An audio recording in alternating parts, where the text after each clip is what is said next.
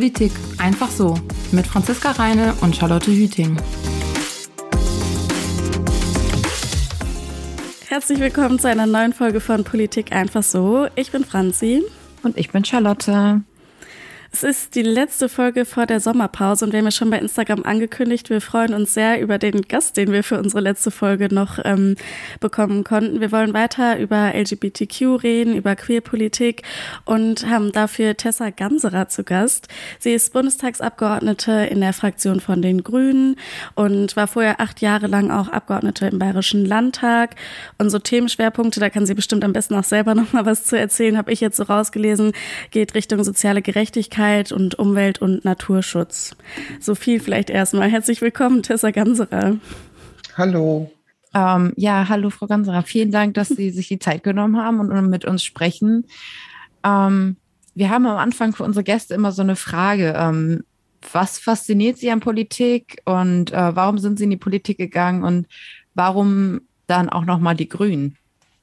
Wo fange ich da jetzt an? Was fasziniert mich an Politik? Ähm, ich glaube, es ist eher so die, das nicht abfinden können äh, mit, mit ähm, Sachen, ähm, die ich für ungerecht finde ähm, oder mit irgendwelchen Problemen. Und ja, da ist es so sein fortlaufender Motor. Also wenn ich irgendwo eine Nachricht in der Zeitung lese oder irgendetwas, was mich stört, ähm, das geht doch eigentlich jeden so, dass man sich dann aufregt ähm, oder ärgert ähm, oder damit unzufrieden ist.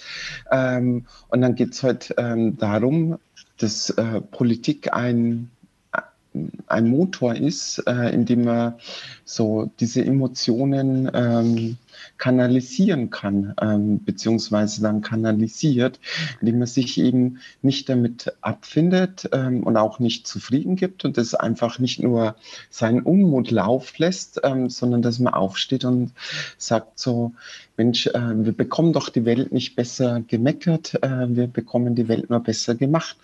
Und ja, das ist so die Motivation, sich ähm, politisch zu aktivieren, ähm, zu diskutieren, Menschen zu überzeugen, äh, für Mehrheiten werben, um dann eben diese ähm, Zustände, diese Missstände, die einem nicht gefallen, ähm, ändern zu können. Und ähm, genau genommen war das auch der Grund, ähm, warum ich ähm, politisch aktiv geworden bin, ähm, weil ich 1998 ähm, bei der ersten Bundestagswahl, wo ich mitwählen durfte, glaube ich, in einer ähnlichen Situation war wie letztes Jahr 2021 ähm, viele ErstwählerInnen. Ähm, ich kannte damals auch fast nur 16 Jahre Helmut Kohl-Regierung und ähm, ich habe mich vier Jahre zuvor bei der Bundestagswahl 1994 maßlos geärgert, dass ich mit 17 Jahren, obwohl ich mich für Politik echt schon interessiert habe, nicht mitwählen durfte und es dann äh, 1994 Helmut Kohl wieder gewählt worden ist. Ähm, also die Union CDU, CSU. Ähm, 1998 war ich schon 21 25 Jahre, meine erste Bundestagswahl und ich wollte heute ähm, diesmal auf Nummer sicher gehen. Ja? Äh, also ich wollte das nicht nochmal erleben, ähm, dass ähm, wieder Bundeskanzler gewählt wurde, den, wo ich mir eine andere Politik, ähm, wirklich einen gesellschaftlichen und einen ökologischen Aufbruch für Deutschland gewünscht habe. Ähm, das wollte da wollte ich sicher gehen, dass es dieses Mal klappt. Und deswegen war es mir zu wenig, einfach nur mein Kreuz auf dem Wahlzettel zu machen. Ich wollte mein Möglichstes ähm, dazu beitragen, dass das klappt. Und ähm, da die umweltpolitischen Themen mich ähm, sehr bewegt haben. Äh, in meiner Kindheit, ähm, ich habe als Kind äh, Tschernobyl erlebt, ähm, 1986, da war ich neun Jahre.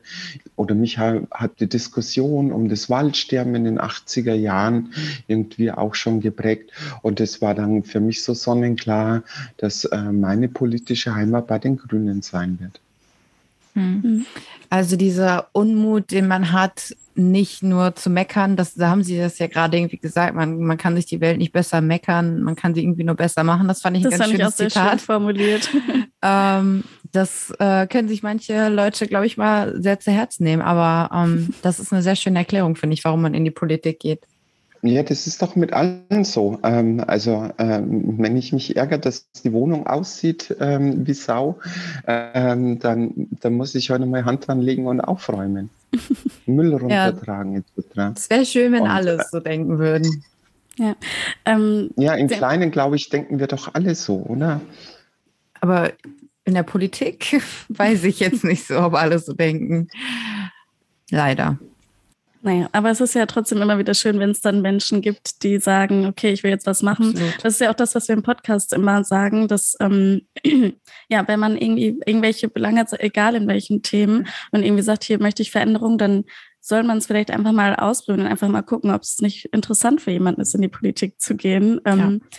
Wir haben jetzt gerade schon gehört, nachhaltige Themen beschäftigen Sie sehr ähm, und da sind Sie auch im Bundestag unter anderem für tätig. Ich habe aber auch gelesen ähm, auf der Instagram-Seite, dass Sie oder generell die Fraktion der Grünen einen queer-politischen Aufbruch angehen möchte. Können Sie mal erzählen, was Sie da in die Richtung so vorhaben? Das ist ja auch das Thema, womit wir uns diesen Monat beschäftigen. Was bewegt Sie da besonders? Wir müssen heute feststellen, ähm, dass wir gesellschaftspolitisch, und das ist nicht nur im queerpolitischen Bereich, das Thema Wahlalter mit 16. Ähm, äh, wie gelingt es uns, äh, Menschen wirklich auch, die hier leben, die hier aufgewachsen sind, die mit uns zur Schule gegangen sind, die ähm, äh, mit uns jeden Morgen zur Arbeit fahren, ähm, die sich in den gleichen Vereinen engagieren, äh, wie, wie, gelingt es uns, äh, diese Menschen auch ähm, am politischen Bildungsprozess, Meinungsbildungsprozess teilhaben zu lassen. Und ähm, diese ganzen gesellschaftspolitischen Themen ähm, sind halt in den letzten 16 Jahren unter einer unionsgeführten Bundesregierung nicht angegangen worden. Ähm, also wir hatten halt 16 Jahre gesellschaftspolitischen Stillstand und ähm, insbesondere auch im queerpolitischen Bereich. Und da muss man halt einfach feststellen, dass es mit gleichen Recht im Gesetz ähm, nicht so weit her ist. Ähm, auch äh, und trotz Ehe für alle ähm, ist es mitnichten der Fall, dass ähm, queere Menschen, schwule, Lesben, bisexuelle, trans, intergeschlechtliche und non-binäre Menschen die gleichen Rechte haben. Ähm, es sind so viele Bereiche, sei es ähm, das Blutspendeverbot, äh, wo äh, Männer, die Sex mit Männern haben, diskriminiert werden, ähm, das Abstammungsrecht, was ähm, lesbische Paare, wenn sie Kinder bekommen, diskriminiert oder eben dieses entwürdigende transsexuellen Gesetz. Ähm, hier sind ähm, so viele Bereiche, äh, wo wir angehen müssen, damit wirklich gleiches Recht im Gesetz für alle gilt. Ähm, und äh, dann müssen wir halt feststellen, ähm, dass obwohl die Gesellschaft in den letzten Jahrzehnten ähm, deutlich offener und toleranter geworden ist, ähm, queere Menschen heute noch so häufig Diskriminierung und ähm, Gewalt erfahren müssen. Und ähm, deswegen müssen wir, wenn wir dann endlich gleiches Recht im Gesetz haben, ähm, auch äh, die gesellschaftspolitische Akzeptanzarbeit, die in den letzten 16 Jahren ja auch nicht von der Politik entsprechend angegangen wurde, das, das müssen wir alles angehen. Mhm. Also ähm, ich habe das Gefühl, dass zum Beispiel die Gesetze in Deutschland ähm, in diesem Thema, aber auch in anderen Themen äh, irgendwie total so in der alten Zeit stecken geblieben sind und sich halt nicht so weiterentwickeln wie die Gesellschaft. Zum Beispiel dieser Artikel 3 im Grundgesetz, wo sich immer so viele drauf beziehen, dass da jeder einbezogen ist. Da wird ja irgendwie zum Beispiel gar nicht die Sexualität oder die Identität äh, explizit genannt, aber zum Beispiel Heimat, Herkunft, Glaube und sowas, das wird alles in diesem Artikel genannt, aber Sexualität und Identität auch nicht. Und äh, das habe ich mir jetzt schon öfter gedacht bei irgendwie Gesetzen, dass die total so in dieser alten Helmut Kohl CDU-Zeit irgendwie noch so stecken geblieben sind und auch noch davor, dass die sich halt nicht so weiterentwickelt haben wie jetzt die Gesellschaft. Ja, ähm, das, das, was ich äh, vorhin meinte, äh, als ich sagte, wir haben äh, 16 Jahre gesellschaftspolitischen Stillstand erlebt. Ja, also die Gesellschaft ja. ist heute in ähm, so vielen Bereichen ähm, um so viel weiter ähm, als die Gesetzgebung. Ich meine, dass wirklich, ähm, da bin ich der festen Überzeugung, für die große Mehrheit der Gesellschaft kein Problem äh, mit äh, transgeschlechtlichen Menschen hat. Ähm, ähm, für, für den täglichen zwischenmenschlichen Umgang spielt es ja auch keine Rolle, ähm, welchen Geschlechtseintrag sie in ihrer Geburtsurkunde haben. Ja, ähm, und äh, Menschen, denke ich, der weit überwiegende Teil der Gesellschaft ist durchaus in der Lage, transgeschlechtliche Menschen einfach so zu akzeptieren, ähm, wie sie sind. Aber ähm, äh, nach dem bisher noch geltenden transsexuellen Gesetz ist es halt so, dass ähm, transgeschlechtliche Menschen für amtliche Personenstandsänderungen ähm, ein aufwendiges, langwieriges, teures ähm, Gerichtsverfahren ähm, über sich ergehen lassen müssen, zwei psychologische Gutachten benötigen, sich dort intimste Fragen gefallen lassen müssen, nur damit der Staat sie so akzeptiert, wie sie sind. Oder eben auch der Bereich ähm, ähm, Adoption oder ähm, lesbische Paare, die gemeinsam Kinder bekommen, ähm, dass da die, ähm, die, die Mitmutter das gemeinsame Kind erstmal adoptieren muss, wohingegen ja in heterosexuellen ähm, Der Ehemann automatisch als Vater anerkannt wird. Ähm, das ist einfach so eine rechtliche Benachteiligung ähm, und hier hat sich halt die Gesellschaft in den letzten Jahrzehnten deutlich weiterentwickelt und ich glaube, äh, nee, ich bin der festen Überzeugung, ähm, dass die Union in den letzten Jahren und Jahrzehnten hier wirklich äh, in, in manchen Bereichen äh, wirklich den Bezug ähm, zu Teilen dieser Gesellschaft verloren hat. Also zumindest in der Politik, die sie machen. Ähm, und ähm, dass sie deswegen ähm, äh, einfach ähm, ja, ähm, also dass äh, die, die Wahlniederlage im Herbst ähm, eben auch das Ergebnis davon ist. Mhm. Das will die neue, Re neue Regierung ja, glaube ich, anders machen, so wie ich das gelesen habe. Sie haben jetzt gerade selber schon zweimal das transsexuellen äh, Gesetz angesprochen. Und zwar ist ja der Plan, ähm, dass das ersetzt wird durch das Selbstbestimmungsgesetz. Wenn ich noch auf dem richtigen Stand bin, soll ja auch vor der parlamentarischen Sommerpause auch zumindest noch ein Entwurf kommen. Ähm, wie soll dieses Gesetz denn genau aussehen oder was ähm, liegt Ihnen da oder der, den Grünen da am Herzen? Also wenn es äh, erlaubt ist, ähm, dann würde ich da vorab ähm, zwei, drei Sätze äh, zu dem bisher gültigen äh, transsexuellen Gesetz Klar, sagen. Gerne. Das stammt ähm, aus den 80er Jahren. Ähm, und bis dahin ähm, hatten transgeschlechtliche Menschen überhaupt keine Möglichkeit, ähm, äh, ihren Personenstand zu ändern. Und es dieses Gesetz ist, ist nicht vom Himmel gefallen. Ähm, das war äh, kein, wie soll ich sagen, kein Handeln der Politik, äh, um äh, die Rechte äh, von, von transgeschlechtlichen Menschen äh, irgendwo zu wahren, sondern auch das mussten sich ähm, transgeschlechtliche Menschen erst in mühsamen, jahrelangen ähm, Gerichtsprozessen bis hinauf zum Bundesverfassungsgericht erkämpfen. Ähm, und dieses Gesetz war für die damalige Zeit ein Meilenstein, aber es war von Anfang an Unrecht. Dieses Gesetz, an dem so viel Blut und Tränen kleben, ähm, hat ähm, zunächst einmal von transgeschlechtlichen Menschen verlangt, dass sie ähm, ihre Ehe scheiden müssen bevor sie ihre amtlichen Dokumente äh, korrigieren könnten. Es war notwendig ähm, um Voraussetzung, dass transgeschlechtliche Menschen eine komplette ähm, äh, genital angleichende Operation ähm, vornehmen lassen mussten und zusätzlich der Nachweis führen, dass sie wirklich unfruchtbar sind, bevor sie ähm, äh, ihren Geschlechts Eintrag in ihrer Geburtsurkunde korrigieren lassen konnten.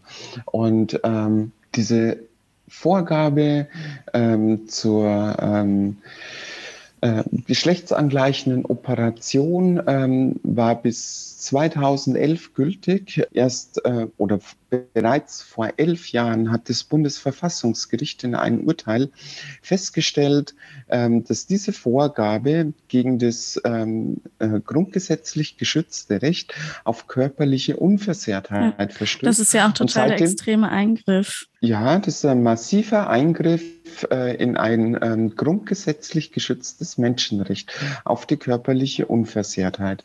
Und ähm, seitdem darf dieser Paragraph ähm, im transsexuellen Gesetz nicht mehr angewandt werden. Ähm, und seit 2015 also auch mittlerweile seit ähm, jetzt bald sieben Jahren, fordert der Europarat die äh, Mitgliedstaaten dazu auf, dass sie ähm, ihre Gesetzgebung ändern, ähm, so dass es einfache, unbürokratische und ähm, für alle Menschen zugängliche äh, Verfahren zur amtlichen Personenstandsänderung gibt, die die Selbstbestimmungsrechte von Transpersonen wahren und die ohne Zwangsbegutachtung auskommen. Und zahlreiche europäische Länder, äh, Malta, Dänemark, Belgien, Schweden, ähm, haben sich da ähm, schon längst auf den Weg gemacht, haben ähm, ihre Gesetze geändert. Ähm, sogar in der Schweiz, ähm, die wirklich für meine ich, für, für Präzision und Genauigkeit und Gründlichkeit steht, ähm, äh, sogar in der Schweiz ist es seit Anfang dieses Jahres möglich, dass man das Trans- und inter- und non-binäre Menschen mit einem einfachen Behördengang beim Standesamt ähm, ihm erklären können, dass ähm, hier bei der Geburt ähm, der eingetragene Geschlechtseintrag einfach ähm, ähm, nicht korrekt ist und dass der bitte korrigiert werden kann, ohne irgendwelche Gerichtsverfahren ähm, ohne ähm, Zwangsbegutachtung. Und genau das wollen wir jetzt auch in Deutschland umsetzen. Wir müssen als Gesellschaft, denke ich, die wissenschaftlichen Erkenntnisse ja annehmen, dass Geschlechtlichkeit eben was mehrdimensionales ist, dass das Geschlecht eines Menschen sich nicht allein anhand von körperlichen Merkmalen, sich auch nicht allein von ähm, einem Hormonstatus oder einem Chromosomenstatus bestimmen lässt, sondern es ist im Wesentlichen ähm, um äh, das Wissen, ähm, der eigenen Geschlechtlichkeit ähm, äh, geht. Und ähm, dass das im Wesentlichen bestimmt. Und dass so gesehen Geschlechtlichkeit ein mehrdimensionales Kontinuum ist. Und ähm, deswegen sagen äh, sagt ja auch die Bundespsychotherapeutenkammer, also die Menschen, die nach dem transsexuellen Gesetz ähm, diese psychologischen Gutachten, ähm, die notwendig sind für die amtliche Personenstandsänderung, dass ähm, die Bundespsychotherapeutenkammer eben ganz deutlich ähm, genau das ähm, festhält, dass ähm, eben über das Geschlecht eines Menschen ähm, nur der jeweilige Mensch selber Auskunft geben kann, dass nur der Mensch wissen kann, ähm, dass es Transgeschlechtlichkeit ja auch nicht irgendwo an Blutwerten oder sonst was ähm, zu diagnostizieren ähm, äh, ist. Und dass deswegen diese ganze Zwangsbegutachtung totaler Humbug mhm. ist. Und dass ähm, ähm, selbst die Psychotherapeuten sagen, dass dieses, äh, diese Zwangsbegutachtung ähm, und damit das transsexuellen Gesetz endlich abgeschafft gehört. Worum es geht, ist ähm, äh, den Geschlechtseintrag in der Geburtsurkunde zu verändern äh, und da Möglichkeiten ähm, zu schaffen. Und ähm, Tja, sein Geschlecht kann man sich heute nicht aussuchen. Man kann sich heute nicht aussuchen, ob man äh, jetzt cis oder trans ist. Mhm. Und dann muss es heute eben Möglichkeiten geben, und zwar einfache, diese bei der Geburt versehentlich falsch vorgenommen Geschlechtseinträge und dann eben auch dementsprechend ähm, auch den Vornamen zu ändern. Mhm.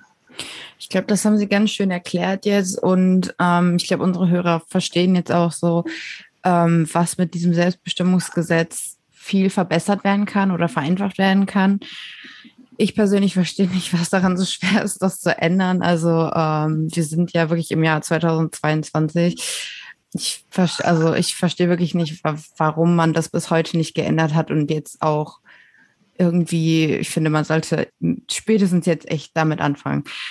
Ähm, ich hätte jetzt noch mal ein bisschen den Sprung von der Politik weggemacht, weil gestern Abend ist mir nämlich noch eine Frage eingefallen, die so ein bisschen jetzt von diesem Thema abgeht. Aber ich war gestern einkaufen, kleine Anekdote dazu. Ich war gestern einkaufen und habe dann gesehen, dass Nivea solche Cremedöschen hat mit dieser Regenbogenflagge, die ja für ähm, halt diese queer Community steht. Und dann habe ich mir gedacht, jetzt im Pride Month haben ja viele auf einmal irgendwie diese Regenbogenflagge äh, auf Instagram und auf ihren Produkten und was weiß ich alles. Da würde mich jetzt mal gerne Ihre Meinung interessieren, ob Sie denken, dass viele Unternehmen ihre Solidarität so als Werbezwecke im Pride Month benutzen und dass das halt dann in den anderen Monaten vom Jahr irgendwie einfach unter den Tisch gekehrt wird oder dass diese Diversität, äh, die gar nicht im Unternehmen stattfindet, irgendwie dann nur so vorgeheuchelt wird. Ähm, es ist ein schmaler Grad. Ähm, man muss sich das ähm, genau ansehen. Ähm, und ähm, ich finde so ähm, solche ähm, Aktionen, die mittlerweile ja alle großen Konzerne machen, dass man die nicht pauschal verurteilen kann und soll. Also es ist, wie soll ich sagen, wir haben unzählige Studien, ähm, die ganz deutlich machen, dass ähm, auch heute in unserer Gesellschaft ähm, Menschen aufgrund ihrer sexuellen Orientierung, auf aufgrund ähm, ihrer Art zu lieben, ähm, aufgrund ähm, ihrer Geschlechtszugehörigkeit in allen Lebensbereichen noch so häufig Abwertung, Ausgrenzung, Benachteiligung bis hin zur Gewalt ähm, erfahren. Ähm, und ähm, da ist die Arbeitswelt nicht außen vor. Es ist so, dass Zahl, also es gibt da die Studie Out im Office, ähm, die jetzt seit 2007, also mittlerweile eine, äh, eine Zeitreihe, ähm, untersucht, ähm, wie, äh, wie die Diskriminierungs- und Akzeptanzerfahrungen sind. So, dass 30 Prozent ähm, der Menschen, ungefähr ein Drittel, ähm, in der Arbeitswelt überhaupt nicht geoutet sind. Also, dass sie nicht ähm, in, in, in der Arbeitswelt ähm, ihre sexuelle Orientierung verheimlichen.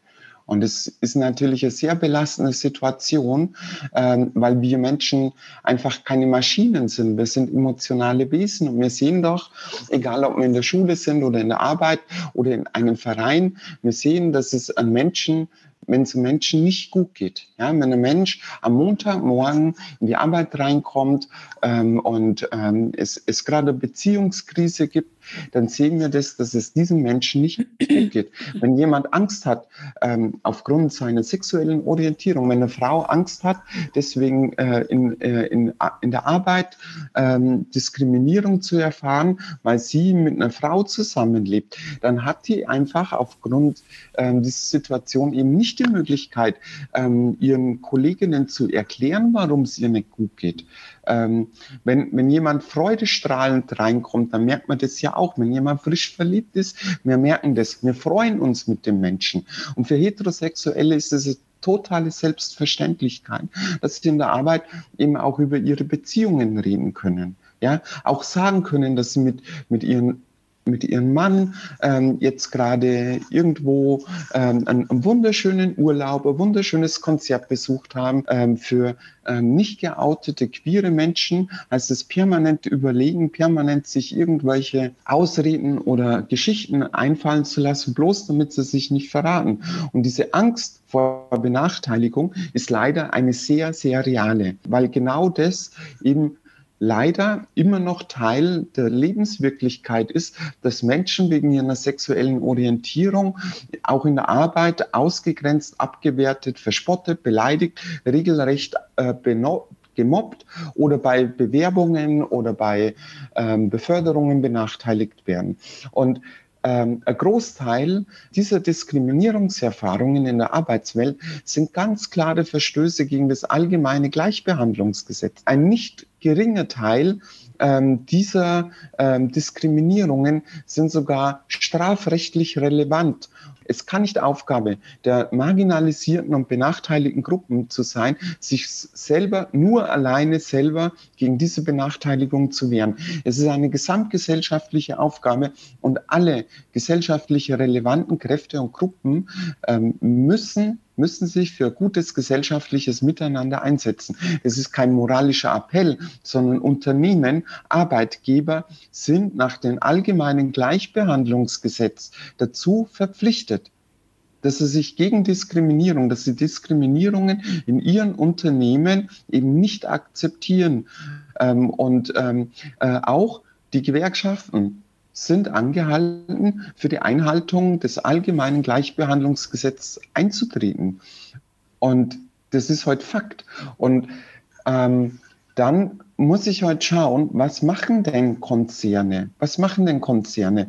Ähm, und ich finde, ähm, es braucht manchmal auch Symbole. Also Akzeptanz muss sich auch vorleben. Ja, und dann finde ich es auch okay ähm, mit, mit Symbolen, wie dass ich ähm, ähm, am Firmensitz äh, ähm, zum, zum Pride Month äh, die Regenbogenfahne hisse, finde ich ein ähm, als Symbol okay. Aber es darf nicht dabei stehen bleiben sondern muss sich dann einsetzen. Und nur um ein äh, Beispiel ähm, äh, zu nehmen, und ich finde, ich finde das dann teilweise von Unternehmen schon auch mutig, wie die Deutsche Bahn, dass sie an den Hauptbahnhöfen die Regenbogenfahnen hissen, dass sie ein ICE äh, mit, äh, ähm, mit Regenbogenfahnen ähm, in, entsprechend branden und das dann auch äh, auf ihren Social-Media-Kanälen, das wirkt ja nicht nur in den Konzern hinein, sondern auch hinaus in die Gesellschaft, ähm, dass sie dann das auch verteidigen.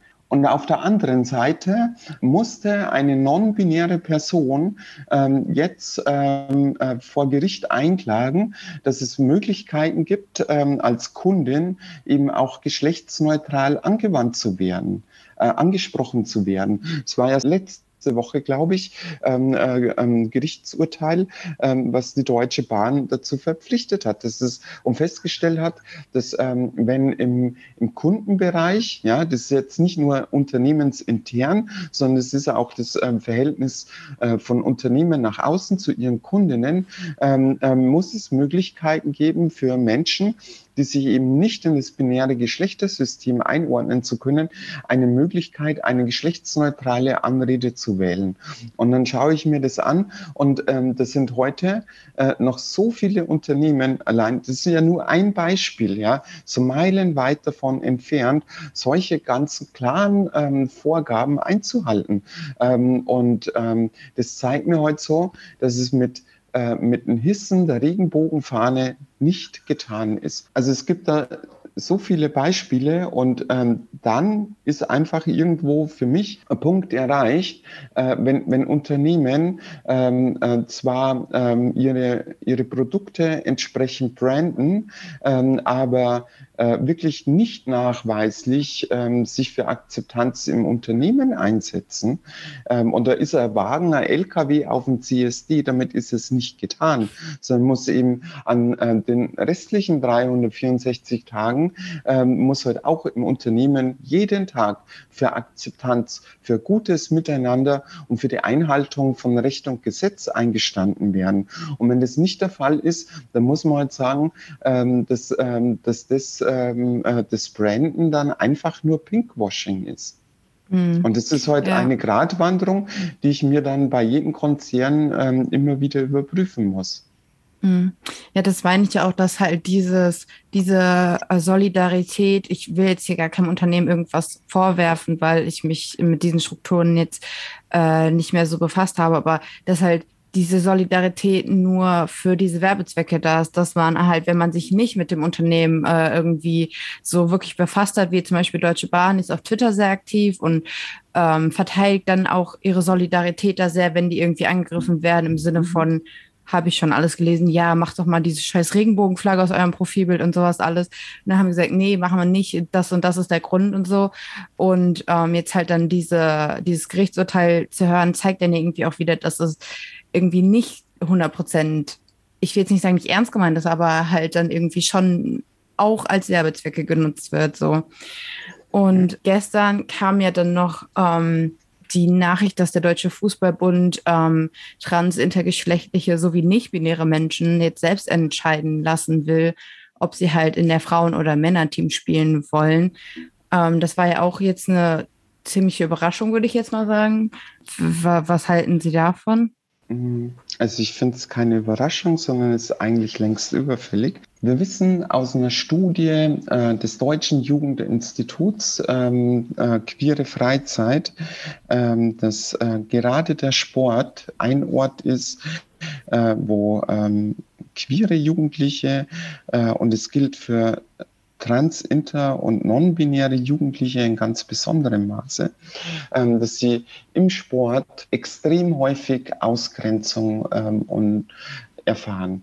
Ähm, und es wird so weit, ähm, dass äh, trans-Jugendliche signifikant deutlich weniger Sport ähm, ausüben als der Durchschnitt der gleichaltrigen Jugendlichen weil das typische Vermeidungsstrategien sind, dass Menschen ähm, Orte, wo sie Schreckliches erlebt haben, wo sie Ausgrenzung ähm, und Abwertung erfahren haben, dass, dass, dass Menschen, ähm, die sowas erfahren haben, ähm, diese Orte meiden. Das finde ich heute furchtbar, weil gleichzeitig eben auch gerade der Gruppensport der Ort ist, der Menschen und, und gerade junge Menschen so viel geben kann, ja, ähm, das Selbstwertgefühl steigern, Gemeinsamkeit, ähm, Teamarbeit zu erleben, ja, ähm, das, das finde ich, da kann Sport ähm,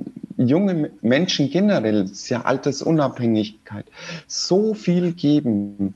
Und gleichzeitig ist, ist dieser Ort ein Ort, der so brutal ausgrenzt. Ähm, und dann sehe ich heute, wie Unternehmen, auch Vereine und eben auch Sportverbände in der Pflicht, für gutes Miteinander einzutreten ähm, und hier für, für Akzeptanz zu sorgen. Und ähm, die Regelungen, die gelten für, äh, für Jugend- ähm, und äh, für ähm, den Amateurfußballbereich. Ja? Ähm, und ähm, wo wir dann auch feststellen müssen, es, es gibt doch auch innerhalb ähm, den ähm, äh, binären ähm, Geschlechtern ähm, so viel Leistungsunterschiede, ja, dass es da ähm, gerade im Amateurfußballverein, finde ich, jetzt nicht so massiv drauf ankommt, ob jemand äh, trans- oder cisgeschlechtlich ist. Ähm, beim Leistungssportbereich, ähm, finde ich, müssen wir äh, sachlich ähm, darüber diskutieren und Lösungen finden, ähm, wie wir mögliche äh, ähm, Ungleichheiten, wie wir die regulieren. Und da gibt es äh, vom IOC ganz klare Regelungen äh, für Trans- und Interpersonen. Also gerade, ich finde es ja auch furchtbar, also da, da, hat, da hat der Leistungssport ja auch so viel, so viel, ähm, wie soll ich sagen, ähm, SportlerInnen, intergeschlechtlichen Sportlerinnen ähm, ähm, teilweise so viel Leid angetan und ähm, im Prinzip ja auch noch so viel selber zu verarbeiten. Das muss das muss, finde ich, der Sport noch aufarbeiten, wie man mit Interpersonen im Leistungssport umgegangen ist. Aber die haben Regelungen, ähm, äh, ab wann Trans- und Interpersonen äh, in welchen ähm, äh, Kategorien teilnehmen können. Und es ist halt, äh, in der Tat so, ähm, dass der Hormonhaushalt ähm, eines Menschen auch Einfluss auf die individuelle Leistungsfähigkeit hat. Also Transmänner, äh, wenn die anfangen, ähm, Testosteron zu nehmen äh, im Rahmen ihrer Transition, dann führt das zu einer deutlichen individuellen Leistungssteigerung in dem Umkehrschluss. Wenn transgeschlechtliche Frauen ähm, äh, mit ihrer Hormontherapie beginnen, dann führt ähm, dieser Östrogenhaushalt dazu, dass, in, ähm, ähm, ähm dass bei, bei ihnen ähm, die äh, Muskelmasse deutlich abnimmt und damit auch die, inter, äh, die, die ähm, individuelle Leistungsfähigkeit. Und deswegen hat er der, ähm, der IOC klare Vorgaben, ähm, dass für, für Transfrauen ähm, eine bestimmte Zeit ähm, der Hormontherapie gelten muss und der äh, Testosteronhaushalt ähm, eben also nur bestimmter Wert an Testosteron im Blut nachweisbar sein muss. Das gleiche gilt auch für intergeschlechtliche Frauen. Und ähm, ob das für für einen guten Leistungsausgleich ähm, ausreichend ist ähm, oder ob es vielleicht noch andere Kategorien benötigt.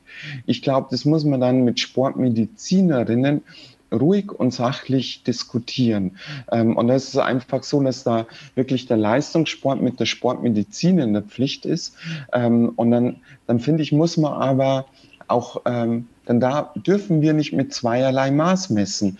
Ähm, also in, in, in so vielen, auch im Leistungssport, es in so vielen Bereichen ähm, sind dann gewisse Körpermaße ähm, so entscheidend. Ja? Ähm, also Schwimmerinnen werden zum Beispiel auch ganz gezielt äh, hochgewachsene Frauen gesucht, weil einfach da die Körperlänge ähm, entsprechender Wettbewerbsvorteil ist. Im, Im Basketball zum Beispiel ist es ja auch genauso, dass die Körpergröße ein ganz massiver ähm, Wettbewerbsvorteil ist. Ähm, und da ist die Spannbreite auch unter cisgeschlechtlichen Frauen bezüglich der Körpergröße so enorm.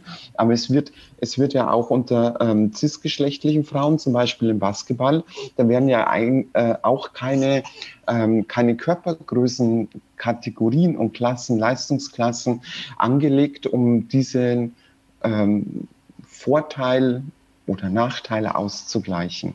Und ich finde, das muss man sich anschauen. Und es gibt auch Sportmedizinerinnen, ähm, die sagen, wenn wir für echte Chancengleichheit ähm, ähm, eintreten wollen, wenn wir echten äh, Wettbewerbsgleichheit haben möchten, dann müssen wir wahrscheinlich im Leistungssport auch überlegen, ob so diese grobe Einteilung äh, Männer und Frauen ausreicht oder ob wir nicht unter Umständen ähm, ganz andere ähm, Kategorien schaffen müssen, Körpergrößen oder irgendwelche anderen Sachen. Das sollte man im Leistungssport ruhig und sachlich machen. Ich glaube, im Amateurbereich äh, wie im Amateurfußball sind die Leistungsunterschiede ähm, eben gerade auch im Hinblick, dass die Hormontherapie äh, die individuelle Leistungsfähigkeit ähm, enorm ähm, ähm, beeinflusst und damit eben innerhalb von wenigen Monaten nach einer Hormontherapie äh, Transpersonen ähm, äh, ganz, ganz nahe an den durchschnittlichen Leistungsfähigkeiten von äh, CIS-Personen dran sind. Ähm, äh, eben sollte nicht der Ausschlussgrund sein und deswegen begrüße ich ähm, diese Entscheidung von Deutschen Fußballbund wirklich sehr. Ähm, ich glaube, das ist für, äh, für den Breitensport ein ganz wichtiges Signal äh, für ähm, äh, gesellschaftliche Akzeptanz ähm, und wahrscheinlich auch ein guter Anlass, um im Profisport eben das auch sachlich zu diskutieren da sieht man ja auch, dass es ja auch schon viele positive Entwicklungen in dem Bereich gibt oder zumindest auch Sachen, die schon gut laufen. Wir haben jetzt auch gehört, was so rechtlich und gesellschaftlich ähm, sich auch dringend noch ändern müsste. Ich hätte, wir müssen eigentlich ja auch langsam schon zum Ende kommen. Ich würde am Ende mhm. gerne nochmal fragen, ähm, wie gesagt, wir haben jetzt auf ähm, Rechtliches geguckt, auf die Gesellschaft als Ganzes, aber was kann denn jeder Einzelne tun, um es zum Beispiel vielleicht queeren Personen leichter zu machen, auch wenn man sich jetzt vielleicht selber gar nicht so dieser Community angehörig äh, fühlt, aber einfach trotzdem irgendwie unterstützen und helfen will. Was kann da vielleicht jeder Einzelne auch in seinem Leben verändern oder machen?